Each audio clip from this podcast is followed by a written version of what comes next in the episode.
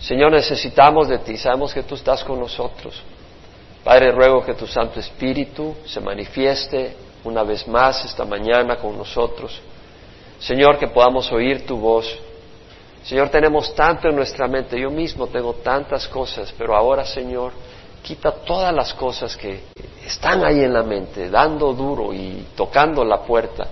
Y Señor, que solo haya una cosa en nuestra mente, que seas tú que sea tu palabra, Señor, que podamos recibir tu instrucción, que podamos ser, Señor, sanados, que podamos recibir esperanza, que podamos ser fortalecidos, que podamos ser corregidos. Señor, ayuda a nuestro espíritu a que cuando tú nos hablas, no ignoremos la voz, que no digamos eso no es para mí, eso es para el vecino, que la recibamos, Señor, que recibamos la instrucción que debe de venir a nuestro corazón.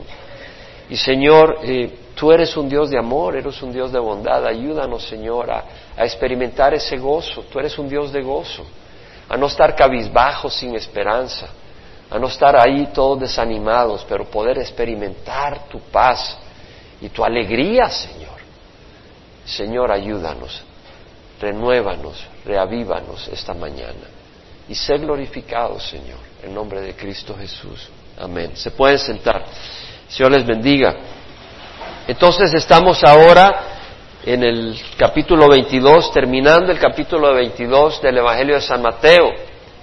Y estamos viendo acá esos días en que el Señor está interactuando con el pueblo, con los judíos, con los líderes, en momentos bien intensos que culminan con la crucifixión y muerte de nuestro Señor Jesucristo.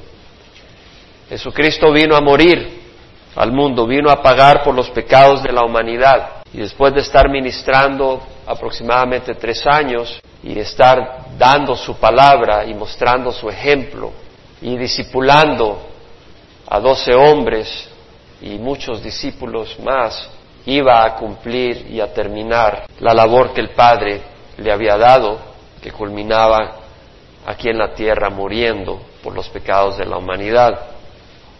Vemos que el Señor llegó a Jerusalén el domingo, entró en un pollino, hijo de Asna, y los discípulos habían puesto sus mantos en el pollino para honrarle, y él se montó en el pollino, iba entrando a Jerusalén, y había una multitud que le seguía, muchos que venían de Galilea siguiéndolo a Jesús, otros que habían venido a Jerusalén por la fiesta de la Pascua y al darse cuenta que Jesús estaba ahí, vinieron a recibirle cuando se dieron cuenta que Jesús venía bajando del monte de los olivos y vinieron a recibirle. Otros habían estado con Jesús cuando él resucitó a Lázaro y ellos venían con Jesús.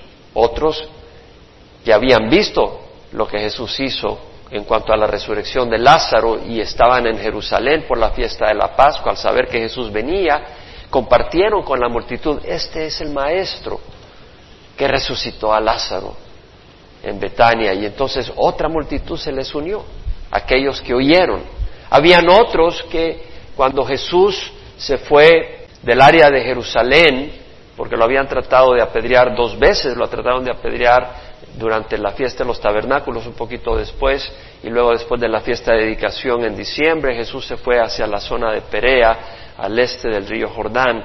Y ahí algunas personas vinieron a buscarle, oyeron su predicación, vieron sus milagros, entonces sabemos de que esta gente, muchos de ellos se convirtieron y siguieron a Jesús. Entonces había una gran multitud que venía, multitud que se unió y Jesús venía entrando a Jerusalén con las aclamaciones de Osana al Hijo de David, bendito el que viene en nombre del Señor, bendito al Rey de Israel. Y como decíamos, le estaban aclamando con el título de Mesías, como, con el título de Rey. Y esto pues eh, incendió a los líderes al ver que estaban recibiendo a Jesús como el Mesías prometido. Eh, cuando Jesús llegó al templo, sanó a ciegos, sanó a cojos, y los niños clamaban también, Osana, al Hijo de David. Y ellos se quejaron, los sacerdotes y escribas, diciendo, oye lo que dicen. Y Jesús dijo, eh, no habéis leído, está escrito, eh, por la boca de pequeños y de niños de pecho, eh, te he preparado alabanza.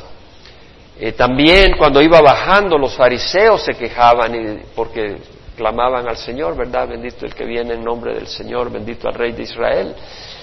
Y le dijeron, Señor, reprende a tus discípulos.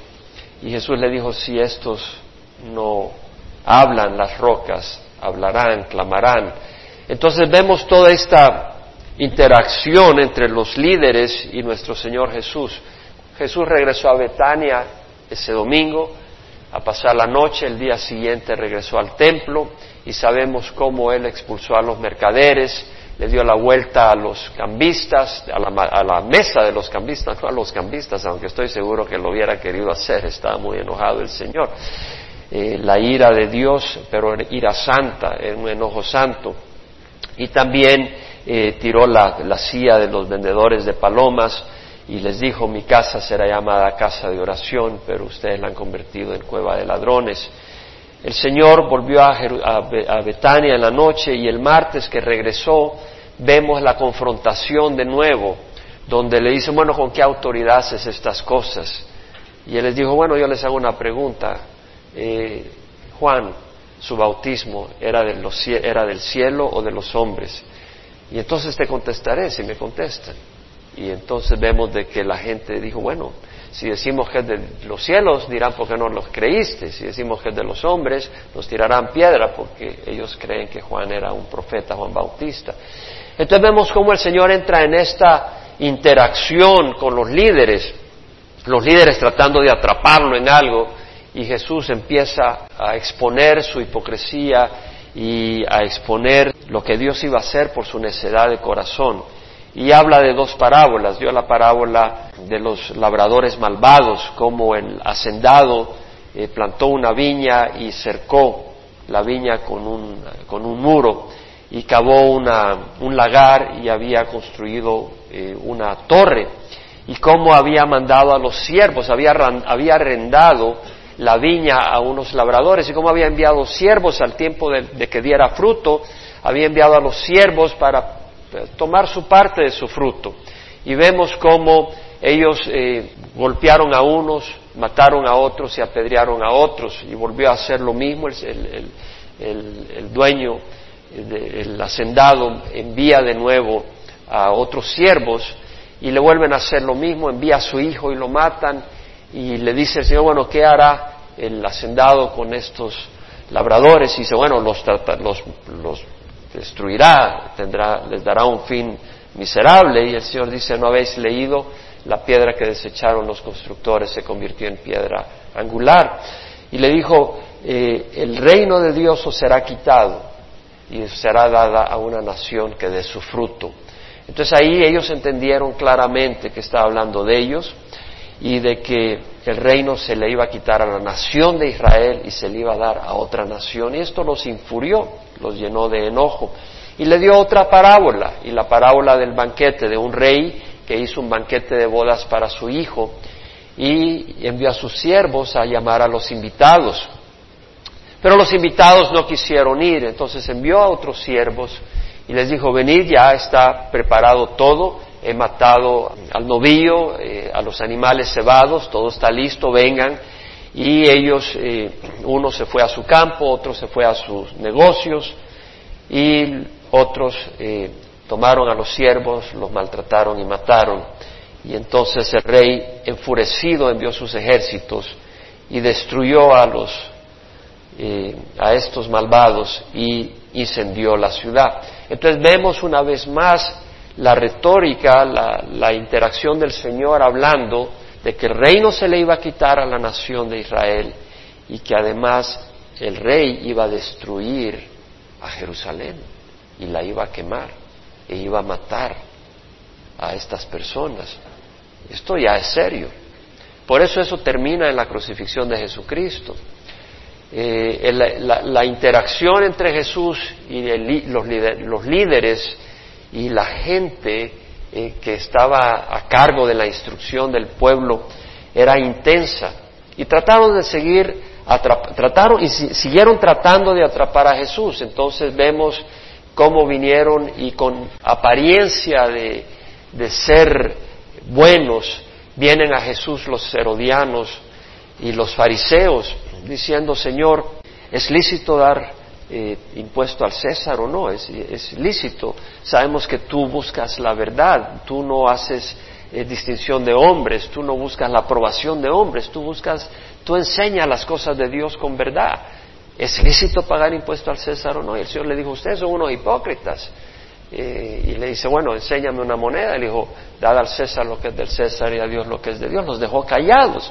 Ellos querían atrapar a Jesús porque si decía que era lícito, se hubiera metido en problema con el pueblo. Si hubiera dicho que no era lícito, se hubiera metido en, pueblo, en problema con el gobierno romano. Entonces vemos cómo el Señor, Dios le da astucia y le da sabiduría para que no lo mataran en ese instante, porque él tenía que morir el día de la Pascua, no antes. Y luego vemos que vienen los saduceos y tratan de atrapar al Señor y mostrar de que Él estaba, eh, lo trataron de ridiculizar.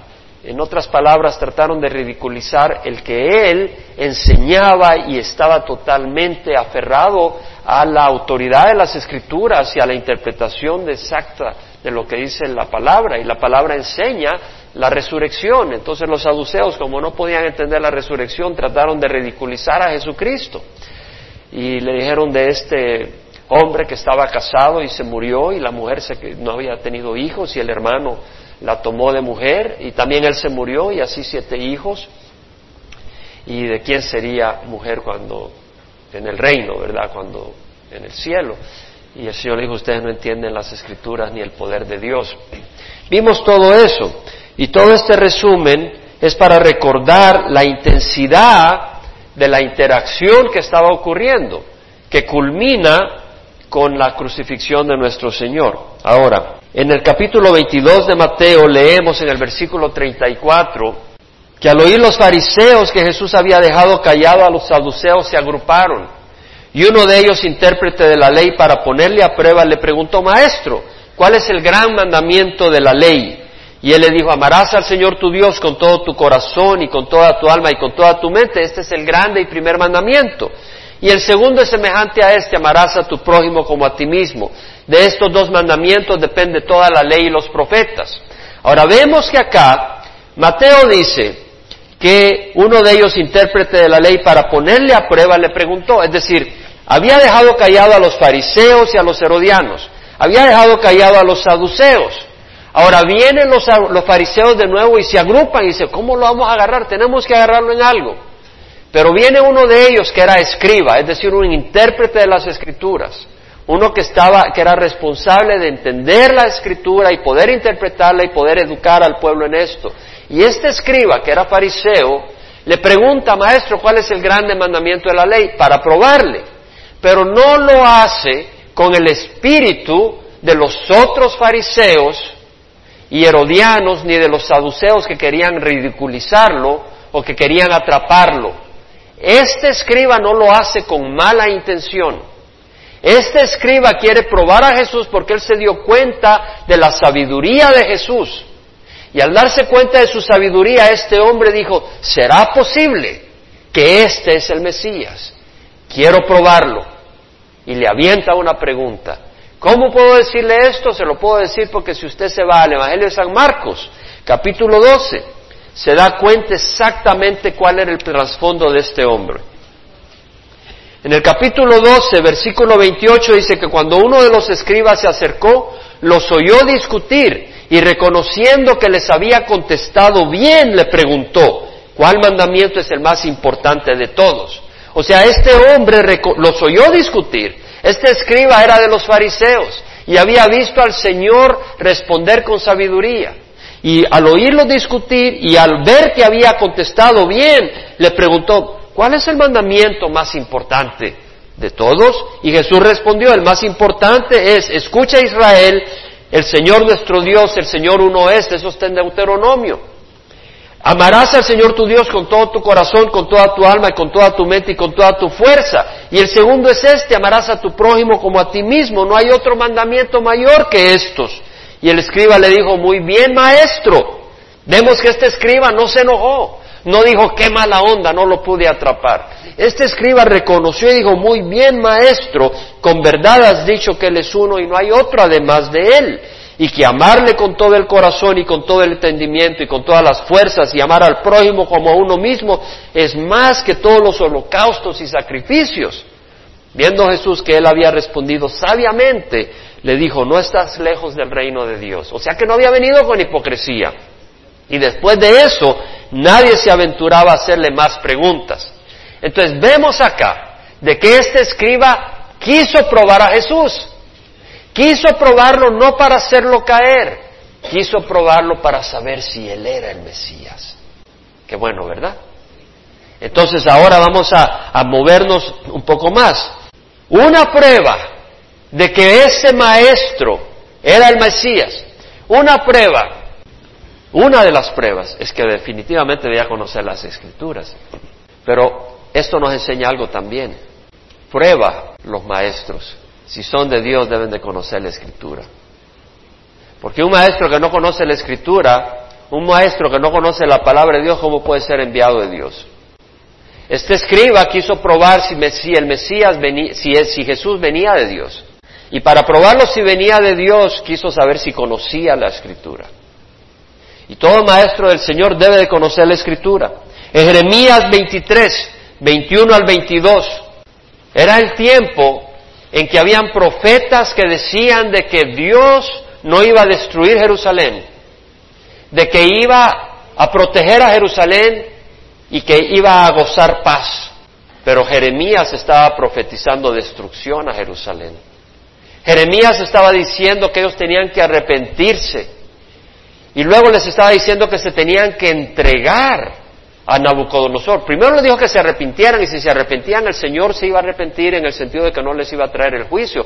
Pero después les dijo, ya no resistan, entréguense a Nabucodonosor. Y, y los falsos profetas decían, no, no se entreguen de que Dios nos va a liberar. Y estaban hablando sus locuras.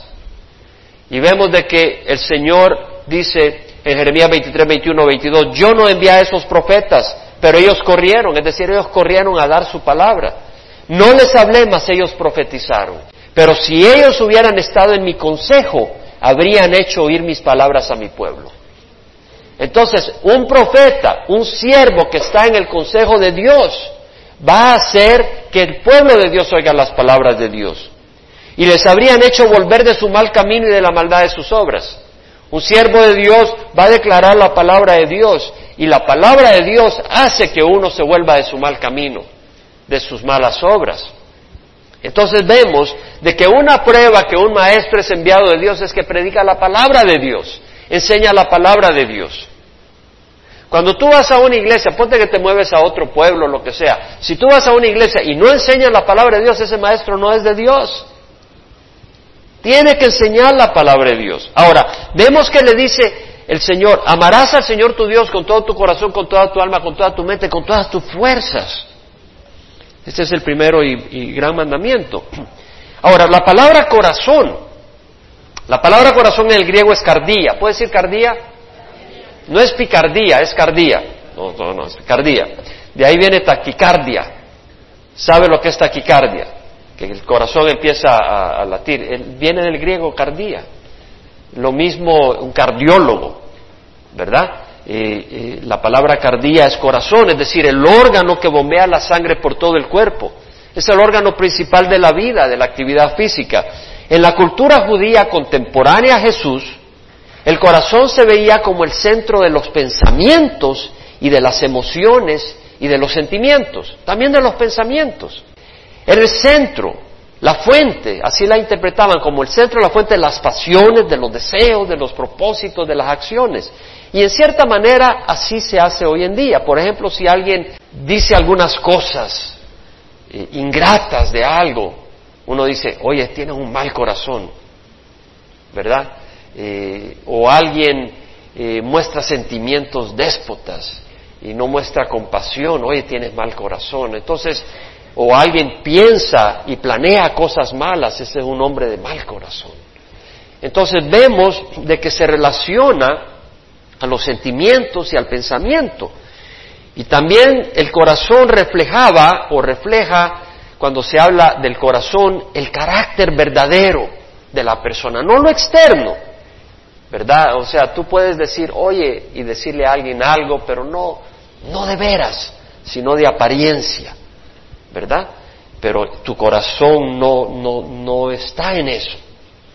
Tal vez dice, sí, eh, yo voy a venir todos los domingos a las nueve y lo dices con los labios, pero de corazón no tienes tanta gana, ¿verdad? Es simplemente una apariencia. O vas al trabajo y dices, sí, yo voy a hacer todo esto y, y no lo haces porque en tu corazón no está ese compromiso. Eh, no es sincero, no, no, entonces el corazón refleja el carácter, la médula, la columna, más allá de la apariencia externa. Entonces amarás al Señor tu Dios con todo tu corazón, quiere decir con todas tus emociones, con todos tus pensamientos, con toda tu pasión, no de apariencia, sino amar al Señor de verdad, lo tuyo, de, de ti, de, de, lo más íntimo de ti, que salga ese amor. Ahora, amarás al Señor tu Dios con todo tu corazón, con toda tu alma. La palabra alma es suje o psique, de ahí viene psicología. Y la palabra quiere decir hálito, soplo, respiro, aliento. Eso es lo que quiere decir, ese aliento que uno respira. Entonces el término significaba espíritu, el espíritu de la persona. También significa alma, es decir, el ser moral, no compuesto de materia orgánica que se desintegra cuando uno muere, sino el alma que habita en uno y que pasa toda la eternidad a, a la presencia de Dios o es condenada en el infierno. Eso es lo que es el psique, el alma.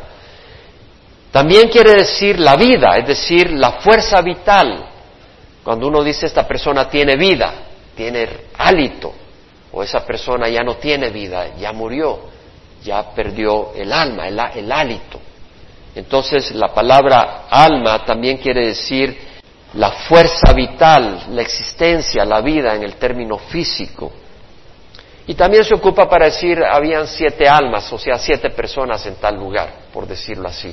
Pero en este contexto vemos pues que está hablando de, del espíritu, el alma quiere decir el espíritu y también quiere decir la vitalidad de una persona. Esta persona todavía está viva, tiene vitalidad, tiene aire.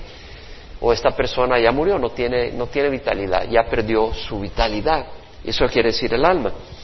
Y luego amarás al Señor tu Dios con todo tu corazón, con toda tu alma, con toda tu mente. La palabra mente en el griego acá es exactamente mente, pensamiento profundo, la capacidad de pensar, el entendimiento.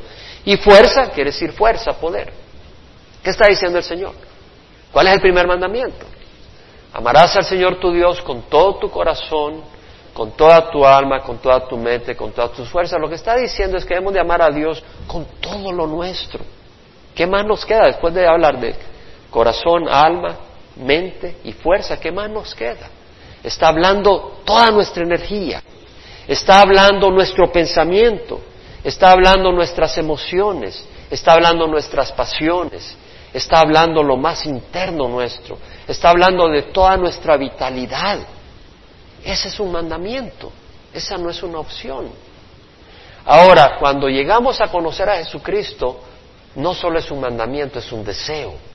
Ese amor fluye del Espíritu Santo en nuestras vidas. Ahora quisiera que notáramos una cosa, porque en algunos círculos, en algunos, bueno, solo quiero hacer una referencia, que eso estaba en el Antiguo Testamento, antes de hablar lo que voy a decir. Esa referencia está en el Antiguo Testamento, en Deuteronomio 6.5 dice, amarás a Jehová tu Dios con todo tu corazón, con toda tu alma y con toda tu fuerza. Y en Levítico 19, 18 dice, no te vengarás ni guardarás rencor a los hijos de tu prójimo, a los hijos de tu pueblo, perdón. No te, no te vengarás ni guardarás rencor a los hijos de tu pueblo, sino que amarás a tu prójimo como a ti mismo. Yo soy Jehová. Amarás a tu prójimo. Entonces estaba en la escritura. Entonces vemos que el Señor conocía bien la escritura. Bueno, el Señor es la palabra de Dios, pero eh, conocía la escritura. Y acá vemos de que eh, la ley que es amar a Dios sobre todas las cosas. Amar al Señor tu Dios con todo tu corazón, toda tu alma, toda tu mente y toda tu fuerza. Y amar a tu prójimo como a ti mismo. Vemos que la ley, y toda la ley se, se resume en eso, depende de eso, de eso fluye. La ley es más que ritos y ceremonias externas. es más que observar reglas. Involucra el corazón, la mente, el entendimiento, el intelecto, los motivos, las emociones, los sentimientos y las acciones. Ahora, ahora regreso a lo que quería mencionar antes. Incluye la mente.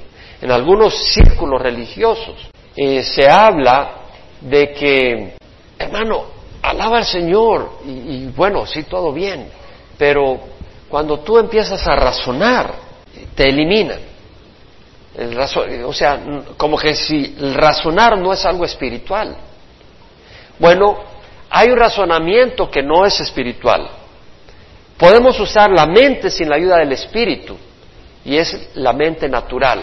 Y la palabra dice que el, hombre natural no acepta las cosas del Espíritu de Dios, y no las puede entender porque se han de discernir espiritualmente. Para él son necedad. Pero el que es espiritual juzga todas las cosas. Mas él no es juzgado por nadie, porque quien ha conocido la mente del Señor para que le instruya, mas nosotros tenemos la mente de Cristo. Entonces, la mente es un instrumento, es una herramienta. Esa herramienta sin el Espíritu Santo no te lleva muy lejos en las cosas espirituales. El hombre natural no acepta las cosas del Espíritu de Dios y para él son necedad y no las puede entender porque se disciernen espiritualmente. Entonces vemos que el hombre natural sin el espíritu, este cerebro, esta mente no lo lleva muy lejos en las cosas espirituales porque se necesita el espíritu de Dios. Pero eso no quiere decir que el hombre espiritual no use la mente. Eso no quiere decir que el hombre espiritual no use su cerebro ni su capacidad intelectual. Al contrario, la tiene que usar más. Pero con la ayuda del Espíritu Santo la va a poder usar en un potencial más grande. Y eso es muy importante. En el Salmo 119, 130, el salmista dice, la exposición de tu palabra imparte luz, da entendimiento a los sencillos. Entendimiento. Hay que entender las cosas de Dios, no solo es emociones. Hay que no solo son pasiones, tú puedes actuar por las pasiones, pero sin entendimiento. Dice, no, la exposición de tus palabras imparte luz, da entendimiento a los sencillos. El Salmo 1, 2 dice, cuán bienaventurado es el hombre que no anda en el consejo de los impíos, ni se detiene en el camino de los pecadores, ni se siente en la silla de los escarnecedores, sino que en la ley de Jehová está su deleite y en su ley medita de día y de noche. Medita, ¿qué quiere decir meditar? Piensa, considera. Entonces, si vamos a adorar a Dios, amar a Dios con todo nuestro corazón, con toda nuestra alma, con toda nuestra mente, con nuestra mente, quiere decir que vamos a aplicar nuestra mente a meditar en las escrituras. Eso es amar a Dios con nuestra mente. Si vemos, amar a Dios con nuestra mente es memorizar escritura. Cuando estamos memorizando escritura le estamos mostrando amor a Dios. Estoy diciendo, Dios mío, yo quiero conocer, yo quiero entender y quiero... Yo sé que soy tentado para pecar, y yo no quiero pecar y sé que si yo memorizo escritura, si yo memorizo escritura, voy a ser más fuerte contra la tentación. Y Señor, yo te quiero honrar.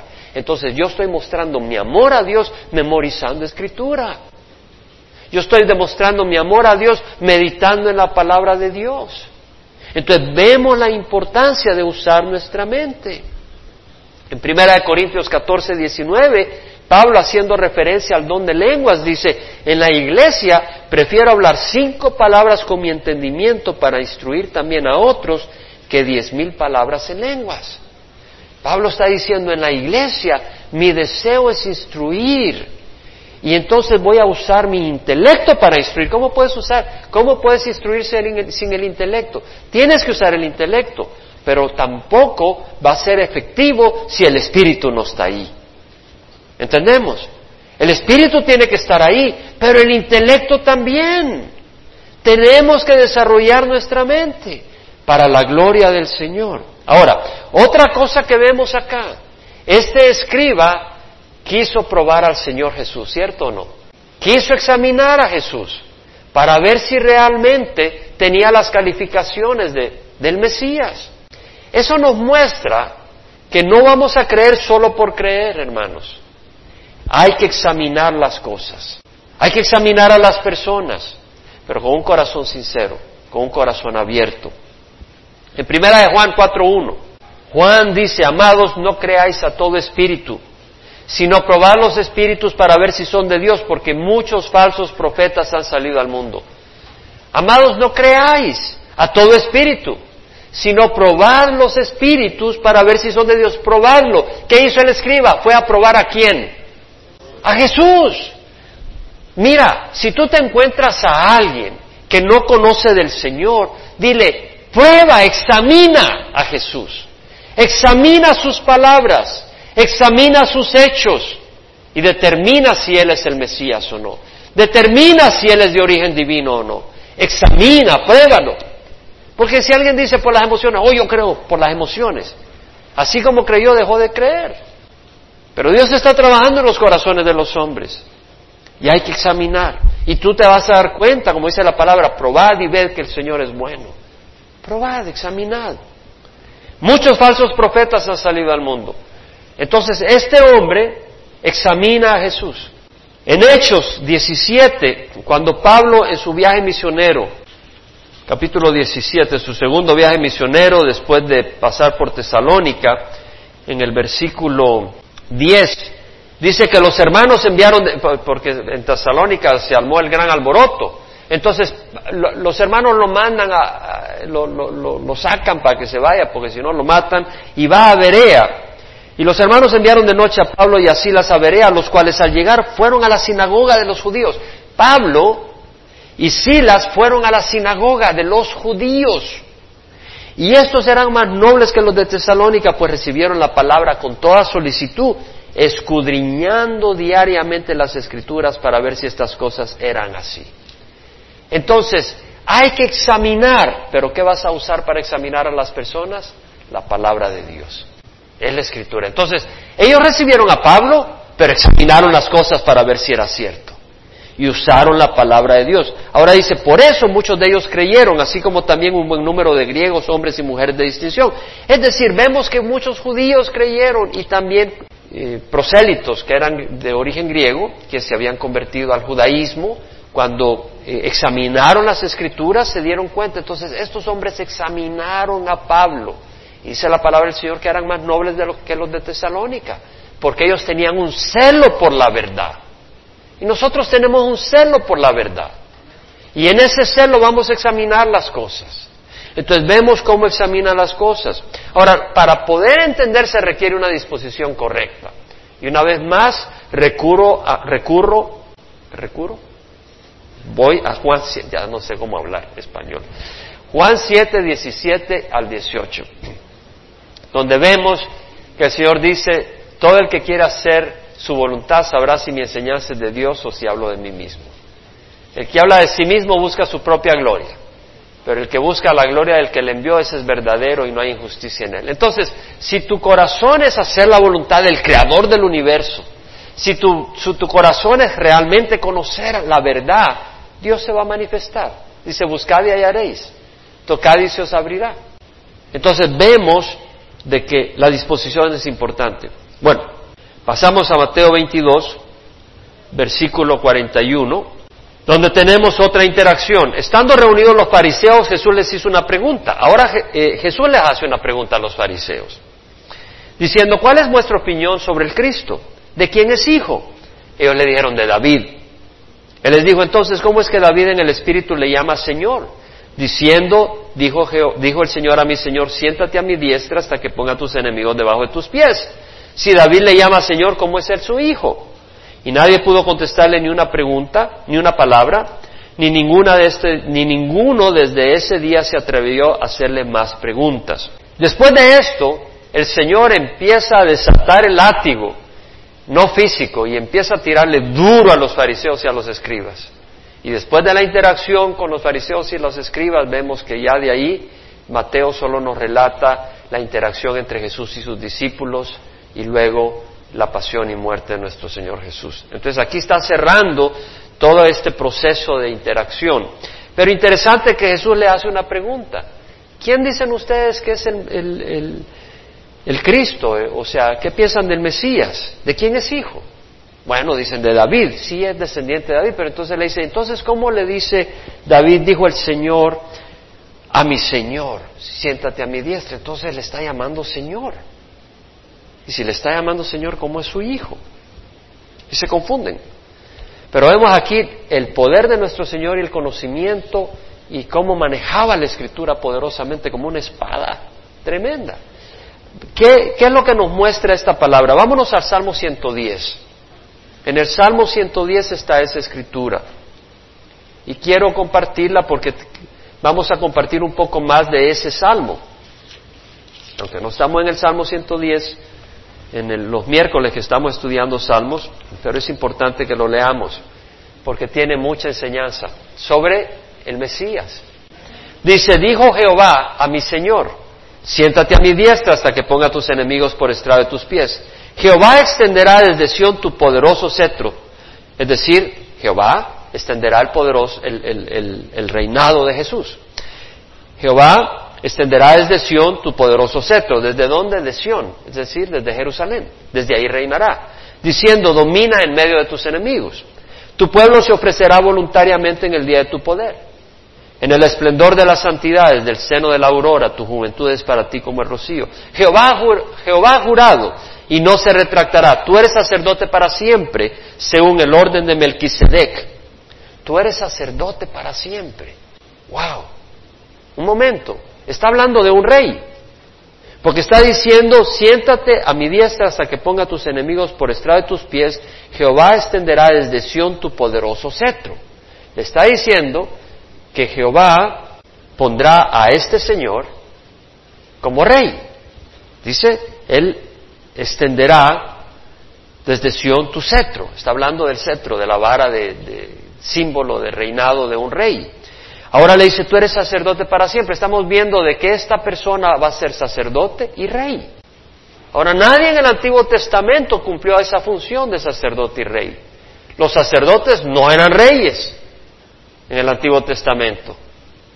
Y ninguno de los reyes se tomó la función de sacerdote y cuando uno lo trató de hacer le cayó lepra porque no le correspondía. ¿Se acuerdan? Entonces no se podía tener esa función de sacerdote y rey. Interesante. Pero acá David dice, tú eres sacerdote para siempre según el orden de Melquisedec. Y luego dice, el Señor está a tu diestra. Y usa la palabra Señor, Adonai. No dice la palabra Jehová. La palabra Señor, cuando todas las letras están en mayúsculas, es Jehová. Cuando solo la S está en mayúscula, entonces quiere decir Adonai, Señor. Entonces dice, el Señor está a tu diestra, efectivamente, porque Jehová puso al Señor a su diestra. Entonces el Señor está a tu diestra, Jesús está a tu diestra. Quebrantará reyes en el día de su ira, juzgará entre las naciones, es decir, gobernará entre las naciones, gobernará a las naciones. Es un rey, llenará, la llenará de cadáveres. Cuando Él venga, Él traerá juicio contra todas las naciones. Quebrantará cabeza sobre la ancha tierra beberá del arroyo en el camino, por tanto él levantará la cabeza. Aquí hay bastante que quiero compartir, porque es importante. En este salmo, cuando dice Jehová, dice Jehová mi Señor, siéntate a mi diestra hasta que ponga tus enemigos por estrado de tus pies, este Señor es sacerdote, según la orden de Melquisedec. Y vemos también de que dice que juzgará, Ahora, ¿cómo juzgará? Si nosotros vamos a Isaías 9:6, nos habla de que el Mesías va a ser un rey y que va a juzgar, va a gobernar. Y nos habla qué tipo de gobierno va a ser. En Isaías 9:6 dice, un niño nos ha sido dado, un hijo nos ha nacido, un niño nos ha sido dado, la soberanía reposará sobre sus hombros, o sea, va a gobernar.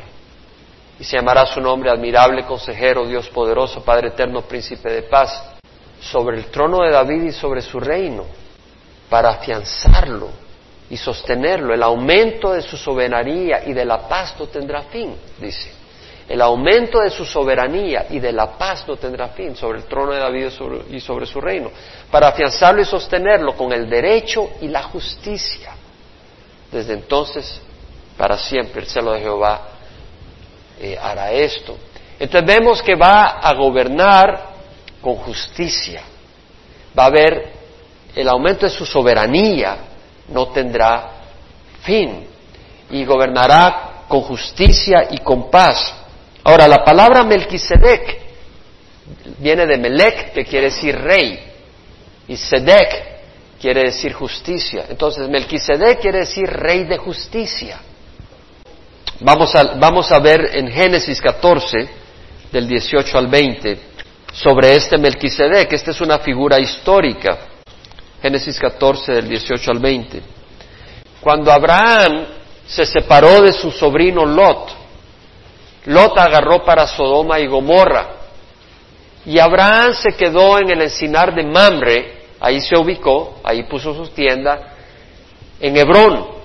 Pero vinieron los reyes de Elam, de Sinar y otros dos reyes, y vinieron contra los reyes de Sodoma, contra el rey de Gomorra, contra el rey de Seboín, contra Zoar, contra cinco reyes. Porque estos cinco reyes estaban bajo el, por decir así, el imperio del rey de Elam. El rey de